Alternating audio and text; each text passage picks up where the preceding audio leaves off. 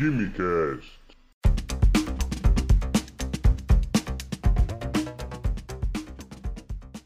Olá pessoal, sejam bem-vindos ao Quimicast Covid, episódio especial do Quimicast onde conversamos sobre os destaques da semana sobre a Covid-19, sobre a pandemia do coronavírus. E eu tenho o prazer de receber novamente aqui o nosso parceiro de programa, o professor Wender Silva, da Universidade de Brasília. Tudo bem, meu amigo? Fala Vinícius, tudo bem? Mais uma vez, obrigado pelo convite. Vamos aos destaques da semana. Bom, na semana que passou, no Rio de Janeiro, 45% dos casos de Covid-19 registrados já foram reportados como casos é, da variante Delta. Na Grande São Paulo, a variante Delta já é responsável por pouco mais de 20% dos casos registrados. A expansão da variante Delta, que era uma preocupação no passado, e poucos fizeram por onde contê-la, agora já é uma realidade e pouco ainda estamos fazendo. É, esses números estão anunciando um futuro breve bem complicado para o Brasil, não é verdade? A gente mal deu conta da variante Delta e já estamos agora com uma preocupação com outra variante, que é a variante Lambda. Explica um pouco para a gente o que, que, temos nesse horizonte, professor. Com relação à, à variante Lambda, ela surgiu inicialmente em setembro, mais ou menos setembro, outubro do ano passado, no Peru. E essa variante ela está se espalhando rapidamente por, vários países da América do Sul, né? Chile, Argentina, Colômbia, além do próprio Peru, evidentemente. E essa, e essa variante, em um estudo pré-print ainda da Universidade de Tóquio, mostrou a potencial ação dessa variante. E ela é muito similar à variante Delta. Então, é, temos que tomar bastante cuidado, porque além do crescimento é, notório da variante Delta, nós temos ainda a variante Lambda, que, nos, que pode nos atingir, principalmente através dos estados de fronteira.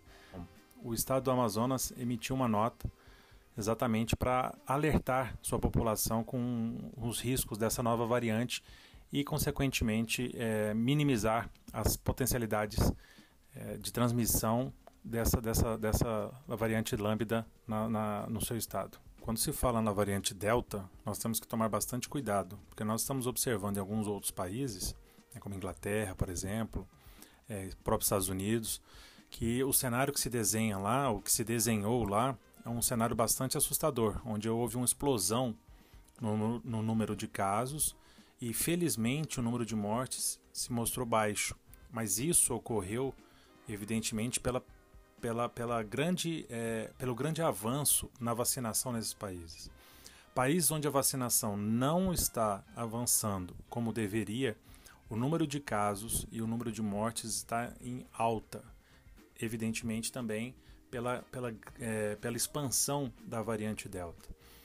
Para vocês terem uma ideia, oito semanas atrás, os Estados Unidos ele, eles registraram um pouco mais de 12 mil casos diários. Hoje já está na casa de 110 mil.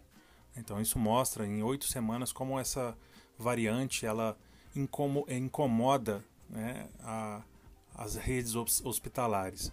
Como eu disse, é um país que tem a vacinação avançada e, consequentemente, o número de mortes está baixo. O que nós temos que tomar como lição disso? Né? Nós estamos atrasados né, em relação a, a, esse, a esses eventos, né? sempre estivemos, e agora, mais do que nunca, nós temos que tomar isso como lição de casa. Né? Manter os cuidados usuais e acelerar ainda mais a vacinação. Lembrando que a vacinação ela se torna completa com as duas doses, né? ou com a dose única, quando for o caso da vacina da Janssen. Um destaque positivo em meio a isso tudo são os dados da vacinação de julho que foram bem promissores, não é verdade, professor? Realmente, Vinícius, o mês de julho foi o melhor mês de vacinação contra a Covid. Foram mais de 41 milhões de doses.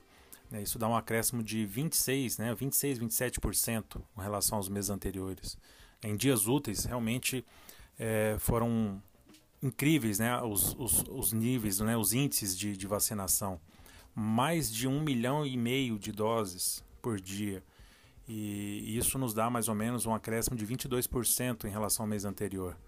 Consequentemente, com esse avanço, nós já chegamos a mais de 50% é, de todo todos os, os, os possíveis vacinantes, né, ou vacinados, é, em primeira dose. E, infelizmente ainda não atingimos valores significativos para a segunda dose, mas nesse, a esse passo, logo logo chegaremos em números mais satisfatórios. Hoje está em torno de 22, 22 23%.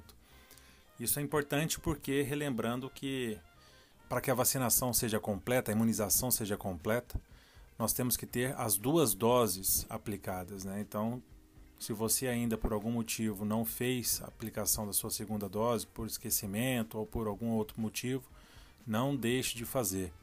A vacinação ela é a nossa grande aliada no combate a essas variantes e à explosão de casos que pode vir a acontecer pela variante Delta e potencialmente pela variante Lambda. Temos algumas cidades que estão com uma estratégia um pouco mais diferente, que elas estão direcionando é, o seu planejamento de vacinação para adolescentes com comorbidade. Qual é a importância desse movimento frente ao contexto da pandemia que nós estamos vivendo? Bom, algumas cidades, né, eles estão anunciando, né, algumas já começaram a vacinar né, adolescentes com comorbidades. Isso é extremamente importante. Primeiro, porque nós iremos ampliar as nossas possibilidades rumo aos valores adequados para a gente atingir a tão famosa imunidade é, coletiva, né? E fora isso, nós estamos blindando, protegendo uma população totalmente vulnerável. Há muitos dados que reforçam a necessidade da proteção desses jovens, principalmente os que apresentam síndrome de Down. Síndrome de Down das, das comorbidades, né, ou, das, ou de um, ou um grupo com comorbidade que é mais atingido pela Covid e há poucos é, poucas notas sobre isso, muitos estudos e poucas notícias, vamos dizer assim, é, sobre isso. E é extremamente importante que haja a vacinação desse grupo e de grupos né, com jovens de outras comorbidades, mas especialmente síndrome de Down. Professor Wendel, muito obrigado pela participação e será até o próximo. Mais uma vez, obrigado pelo convite, Vinícius. Vamos aguardar novidades para essa semana. E qualquer dúvida, mande via direct é, sua, sua dúvida, sua sugestão para que a gente possa transformar isso em alguma informação útil para que seja divulgado para mais pessoas e assim combatermos as fake news. Mais uma vez, obrigado. Valeu!